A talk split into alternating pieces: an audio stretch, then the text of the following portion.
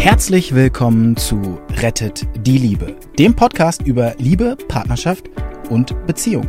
Nichts ist im Leben wohl so bedeutend und wichtig wie die Liebe.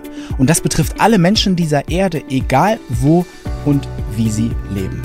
Die erfahrene Ärztin Dr. Beate Strittmatter hat über die Jahre erkannt, dass Krankheitsursachen oft in unglücklichen Beziehungen zu suchen sind. Und sie hat in Zusammenarbeit mit Experten herausgefunden, dass es Regeln gibt, die für alle Partnerschaften gleich sind. Zu schön, um wahr zu sein? Dann hör einfach zu. Heute wieder ein paar Geschichten aus der Praxis.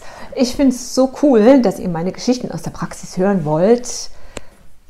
Es wollen jetzt 1030 Leute hören, also als Abonnent. Und das finde ich richtig cool. Das freut mich total. Also was, was ist heute passiert? Heute kam eine Dame, die ich schon lange kenne und die ich sehr schätze. Die kam und äh, sie hat immer wieder mal Rücken und sie hat immer wieder auch mal Bauchschmerzen. Und ähm, ich bemühe mich um sie und ich bemühe mich um sie. Und das ist frustrierend, wenn du jemand gut leiden kannst und du kannst ihm eigentlich nicht so wirklich gut helfen. Das ist wirklich frustrierend. Ich kann das überhaupt nicht leiden. Also bei ihr ist es so, tatsächlich. Bei allem, was ich sonst seit so vielen Jahrzehnten hinkriege, aber sie, sie frustriert mich tatsächlich. Und ähm, sie ist jemand ganz Besonderes. Sie äh, kann gut mit Tieren umgehen und ähm, alles gelingt ihr irgendwie. Und heute saß sie vor mir und war ganz verzweifelt. Und sagt sie, fängt an zu weinen. Und das sind meistens so Punkte, wo du an die Wahrheit drankommst, wenn die Leute anfangen zu weinen. Und manchmal muss es erst richtig schlimm werden, bevor du ähm, an die Wahrheit drankommst. Und sie weinte und sagt, mein Mann hat mich so runtergemacht heute. Der hat mich so runtergemacht. Sag ich, okay, ihr Mann hat sie runtergemacht. Wieso das denn? Und zur Vorgeschichte muss man verstehen, dass diese Frau, äh, dass diese Frau durchaus auch schon in der Klinik war mit ihren Bauchschmerzen. Und die haben auch nie was gefunden. Das wundert einen ja jetzt nicht wirklich, dass sie nichts gefunden haben, bei dem, was ich dir jetzt gleich erzähle. Also ihr Mann ist Schweißer und er ist bereits zu Hause, er ist irgendwie in Frührente und ähm, Jetzt hat sie einen reizenden Arbeitgeber, einen älteren Herrn, den pflegt sie, für den ist sie da und sie kann, diese Frau kann einfach alles. Sie kann kochen, Verbände machen, Arztbesuche. Sie hat mit der Naturheilkunde hat es drauf. Sie ähm, macht seine Verbände, hat ich schon gesagt. Sie kennt sich mit Homöopathie aus und sie kennt sich mit Pflanzen aus und sie hat letztlich sogar, man will es nicht glauben, sie hat seine Vollmacht bekommen. Sie hat die Vollmacht bekommen, die macht mit ihm die Arztbesuche, die dafür ihren Unterschriften leisten. Also ich meine, welche Auszeichnung, welche größere Auszeichnung gibt es denn als das, die Vollmacht von jemandem zu bekommen, vollumfänglich, ne? jemand, den du vorher nicht kanntest. So, und jetzt macht ihr Mann sie runter. Er macht sie klein und er beschuldigt sie und sie wäre ja nicht da und es gibt ja nichts zu essen. Entschuldigung, es gibt nichts zu essen? Er ist den ganzen Tag zu Hause. Ich habe einen Freund gehabt, leider ist er schon verstorben, der hat gesagt, wer lesen kann, kann auch kochen. Was sagst du dazu? Ich würde sagen, da ist sicher was dran. Und da macht Übung den Meister. Aber es ist sogar vorgekommen und er macht sie so klein, dass es sogar vorgekommen ist, dass sie wieder mal in die Klinik musste. Wahrscheinlich hat ihn das genervt, warum auch immer. Auf alle Fälle hat sie mitgeteilt, dass sie bleiben müsste und keiner hat sich bereit gefunden, ihr ein bisschen Unterwäsche in die Klinik zu bringen. Und die Klinik war fünf Kilometer weg. Damals war sie richtig, richtig betroffen. Ihr Mann äh, auch nicht, der wollte das auch nicht. Außerdem lässt ihr Mann sie regelmäßig hängen.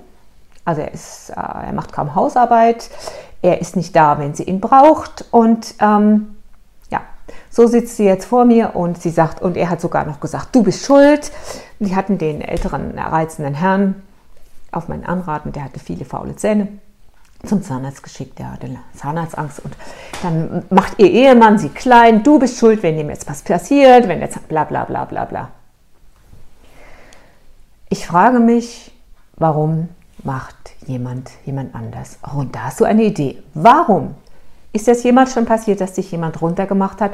Warum macht ein Mensch, ein Mensch den anderen runter? Es ist meistens ziemlich deutlich, wenn einer ein schwaches Selbstwertgefühl hat dann versucht er, da muss er ja zum anderen hochgucken, das ist nie angenehm, dann versucht der, den anderen mit irgendwas, meistens sind das auch schlaue Leute mit dem schwachen Selbstwertgefühl, er versucht dann, den anderen runter zu machen und wenn es geht, möglichst unter das eigene gefühlte Level. Was ist das? Was bedeutet das? Welchen Benefit hat er davon?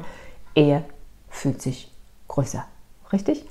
Er fühlt sich jetzt größer und kann auf sie runterschauen. Es ist nur ein kurzfristiger Gewinn, weil irgendwann zieht der andere Leine, weil er hat keine Lust mit dem äh, umzugehen. Aber ihr könnt euch merken, wenn euch jemand versucht runterzumachen, hat der eigentlich, es ist eine, eigentlich ist das eine Form der Bewunderung, wenn euch jemand runtermacht. Ist eigentlich cool, ne? Also ihr könnt sogar schlagfertigerweise sagen, oh, ich sehe, du bewunderst mich, wenn einer sie runtermacht, der Partner, die Kinder, irgendjemand, ein Freund oder jemand anders. Vielen Dank, ich sehe, dass Sie mich bewundern für das, was Sie in mir sehen. Ich bin überhaupt nicht schlagfertig, aber sowas kann man sich ja auch mal dann zurechtlegen. Auf alle Fälle, das hatten wir dann ziemlich schnell geklärt. Ihr Mann hat ein schlechtes Selbstwertgefühl und er kriegt nicht wirklich viel hin und er macht sie runter. So, und jetzt ist ja die Frage, wieso hast du den geheiratet eigentlich? Das ist ganz banal, sie waren in der gleichen Clique, sie hatten Gemeinsamkeiten, sie hatten gemeinsame Interessen, da hat sich das quasi angeboten. Okay, sowas hält nicht immer lange. Und die wichtige Frage, und das könnt ihr euch für Beziehungen merken, wofür bewundert sie ihn heute noch? Also könnt ihr euch selbst auch fragen, wofür bewundere ich meinen Partner heute? Das wusste sie interessanterweise ziemlich schnell. Sie hat dann gesagt, ähm, also wenn die Bewunderung weg ist, wenn der Stolz auf den anderen weg ist, dürft ihr davon ausgehen, dass ihr euch nahe des Endes der Beziehung findet, wenn ihr nicht langfristige WG-Partner werden wollt. Also sie bewundert an ihm, sagt sie mir, dass er in zwei ungeliebten Berufen ausgehalten hat, dass er ihr bei der Pflege ihrer eigenen Mutter geholfen hat, ist ja durchaus nicht selbstverständlich, dass er sich morgens aus dem Bett gequält hat, um zum Beispiel die Kinder in die Schule zu bringen. Ist doch super. Das heißt, da ist noch eine Grundlage. Sie bewundert was in ihm. Aber sie sitzt vor mir in all der Kompetenz, die sie hat und sie kann wirklich was. Sie hat zwei Berufe. Ihr gelingt einfach alles und sie weint. Und jetzt ich. Meine erste Frage ist in diesem Fall, wollen wir mal sehen, was es mit Ihnen selbst zu tun hat. Was ist das Schlimme, was Ihr Mann mit Ihnen macht? Er macht ihr ein schlechtes Gewissen. Okay. Und bevor ich wissen wollte, bevor ich da so rankam, was hat es mit ihr zu tun, wollte ich von ihr wissen, wo steht eigentlich ihr Mann? Wo steht ihr Mann zu Hause? Ich habe ihr einen Blog gegeben und habe sie gefragt und dann hat sie dieses Bild gezeigt, was ihr jetzt seht. Was seht ihr? Erstmal das Bild, wie es optimal ist. Ne? Hier ist das Bild, wie es optimal ist. So sollte es sein und so war es bei ihnen am Anfang. Als sie geheiratet haben, war es die ganze Zeit so, wie ihr es hier seht. Mann und Frau sind auch gegenseitig die Nummer eins. Dann kamen die Kinder. Was hat sie gemacht? Wie es viele Frauen machen. Haben wir Unterricht in der Schule darüber? Nein. Hat euch jemals jemand was darüber erzählt? Eure Eltern, eure Lehrer, irgendjemand? Nein. Hat mir jemand was darüber erzählt? Nein. Bin ich von Geburt aus schon so schlau, wie ich jetzt scheine? Auf gar keinen Fall. Warum bin ich überhaupt so schlau, wie ich hier scheine? Eigene Erfahrung, viel, viel Geld in Ausbildung gesteckt, großes Interesse und vergesst nicht, ich bin in einer Privatpraxis, ich werde nur dafür bezahlt, wenn ich Leuten helfe und irgendwann vor schon 15, 16, 17 Jahren habe ich herausgefunden, wenn jemand ganz viel Energie verliert, da kann ich Nadeln setzen, Akupunkturnadeln, so viel wie ich will. Das wird nicht das gleiche sein, wie wenn ich zum Beispiel mal einen Konflikt ausräumen kann. Also, was ist passiert, als die Kinder kamen? Na, sie macht schon so eine Handbewegung. Bevor ich sie zeichnen lasse, macht sie schon. So, was heißt das? Hier auf dem Bild könnt ihr das sehen. Sie hat ihren Mann aus dem Platz Nummer 1 rausgedrängt. Und er, auch nicht besonders äh, informiert über diese Vorgänge, in der Annahme Familienglück, das ist ja dann, was jetzt kommt, er hat sich rausdrängen lassen. Also sah das Ganze so aus, wie ihr es hier seht. Das haben wir ja schon mal gesehen. Ich glaube, im Film Nummer 32 und 33 haben wir das gesehen. Ja, und dann sagt sie noch, ja, aber das ist nicht alles. Da sind ja auch meine zwei Kater noch drin. Ach du Scheiße. Da hat sie auch noch die beiden Kater drin und sie sagt, hier, so sieht's aus. Zwei Kater auch noch und er draußen. Und dann sagt sie noch ganz stolz, ja, und immer, wenn mein Mann mich angeht, dann stellt mein älterer Kater sich vor ihn und greift ihn an und uh, und ermurrt ihn an. Ich sage, toll, richtig cool, das haben sie gut gemacht. Und dann überlegt sie so ein bisschen, Und da war ihre Begeisterung gar nicht mehr so groß. Also sie hat ihren Mann rausgeschoben. Damit war klar, diese Situation zu Hause, die hat sie gemacht.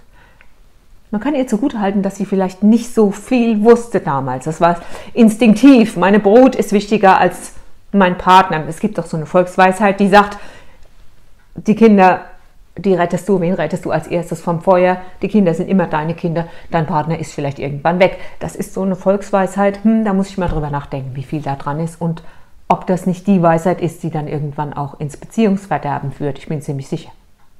Ich meine, biologisch ist das schon richtig. Ne? Die Kinder sind immer deine Kinder. Jetzt war die entscheidende Frage. Ich sag's euch, jetzt war die ganz entscheidende Frage. Sie sitzt also da und merkt, okay, er macht mir Stress. Das macht mir Bauchweh. Und warum macht er mir Stress? Erstens hat er weniger, er ist sozusagen, er fühlt sich weniger als ich. Zweitens, ich habe ihn ja rausgeschoben. Und der Stress geht mir in den Bauch. Der Stress geht ihr in den Bauch. Das hat sie jetzt begriffen.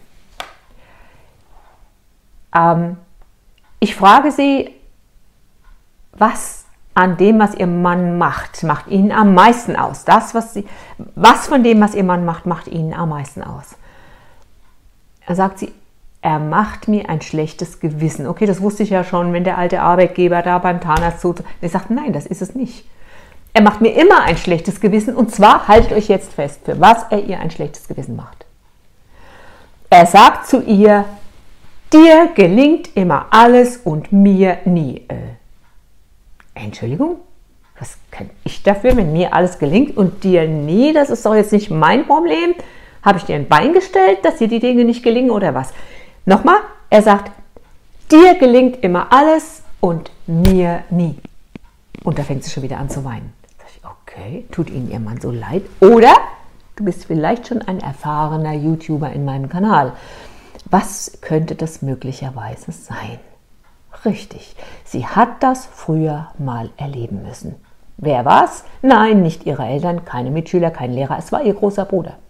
Der Bruder war sieben Jahre älter als sie und dem gelang einfach nichts. Also so wie er das auch sich gefühlt hat. Und ihr gelang vieles. Sie hat eine, keine so leichte Kindheit. Sie hat als kleines Kind schon für die Familie durch Zeitungsaustragen Geld verdient. Der Vater war ein bisschen außer der Spur. Und der Bruder, Dir gelingt immer alles und mir nie. Jetzt bist du da ein siebenjähriges Mädchen oder ein achtjähriges. Was passiert? Du kriegst es hier reingeritzt. Dir gelingt immer alles und mir nie. Da steht dann, ich bin verantwortlich, ich habe mich schlecht verhalten, meinem armen Bruder geht's gut. Diese alte Geschichte, so banal wie sie ist, wiederholt sie in ihrer Ehe. Und sie hat sich, wie Hendrix Harville sagt, mit einer größeren Genauigkeit als eine amerikanische Cruise Missile den Partner gesucht, der das wieder mit ihr macht. Das ist doch irre, oder? Mit dem alten Ding kann ich ihr helfen. Da kann ich ihr helfen, da kann ich sie in die Erinnerung schicken. Man kann ja auch diese Trauma-Akupunktur machen. Ich schicke sie zurück in die Erinnerung. Wie hast du dich gefühlt mit dem Bruder? Das da kann ich löschen, das biete ich ihr an. Aber dann frage ich sie, sind Sie eigentlich bereit? Wären Sie eigentlich bereit, Ihrem Mann die Nummer 1 zurückzugeben? Würden Sie das denn wollen? Und jetzt sitzt sie da und zögert. Sie weiß es nicht. Sie hat jetzt zwei Möglichkeiten. Entweder sie will ihm die Nummer 1 zurückgeben. Das würde heißen, ihre Kinder mal ein bisschen zu lassen und ihren Mann wieder an die Stelle zu lassen. Ihre ganzen Tiere, die auf sie hören wie eine 1, selbst die Katzen zu lassen und ihm die Nummer 1 zu geben und das auch dem Kater zu zeigen. Hallo, das ist wichtig. Der Kater hat ja überhaupt keinen Respekt vor ihrem Mann, weil der Kater war an der Stelle des Mannes. Ist sie dazu bereit oder will sie lieber eine WG führen mit ihm? Sie atmet tief durch und sie überlegt. Und das Ding, was sie da mit ihrem Bruder erlebt hat, was ist das? Das ist der Sound der Kindheit. Lies bitte nach, ich glaube, es ist Kapitel 3 in diesem Buch. Nachdem ich immer wieder gefragt werde, was ist das für ein Buch, bitte dieses Buch. Heute waren schon wieder welche da aus weit, weit weg. Alle drei hatten schon das Buch gelesen. Eine sagte, das habe ich noch nie so systematisch gemacht, gelesen. Sie ist Therapeutin, macht Familienaufstellung, das, das, das, das, das. dann hat sie gesagt, so systematisch habe ich das noch nie gelesen. Okay, wo habe ich es her? Ich bin Lehrer. Ganz einfach. Ich bin Lehrer und ich habe gesehen, guck nach dem, dem, dem, dem und dem. So viele Möglichkeiten gibt es ja gar nicht. So, Sound der Kindheit, das kann ich ihr nehmen. Aber bist du dann bereit, nochmal zu versuchen oder willst du doch lieber mit ihr, mit ihm eine WG einfach weiterführen?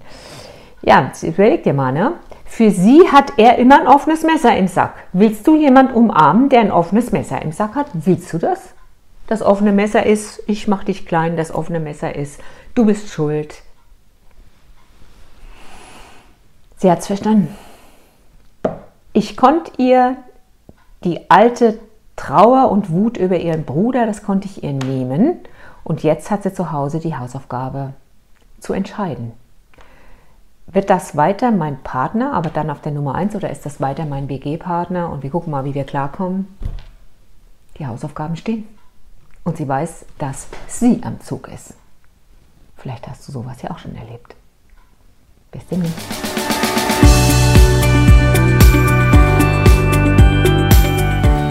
Und wie war es? Wenn es euch gefallen hat, dann abonniert gerne den Podcast. Beate Strittmatter hat auch ein Buch geschrieben, Rettet die Liebe. Dann habt ihr die Gesetze immer zur Hand. Der Link ist in den Show Notes. Macht's gut, bis zum nächsten Podcast.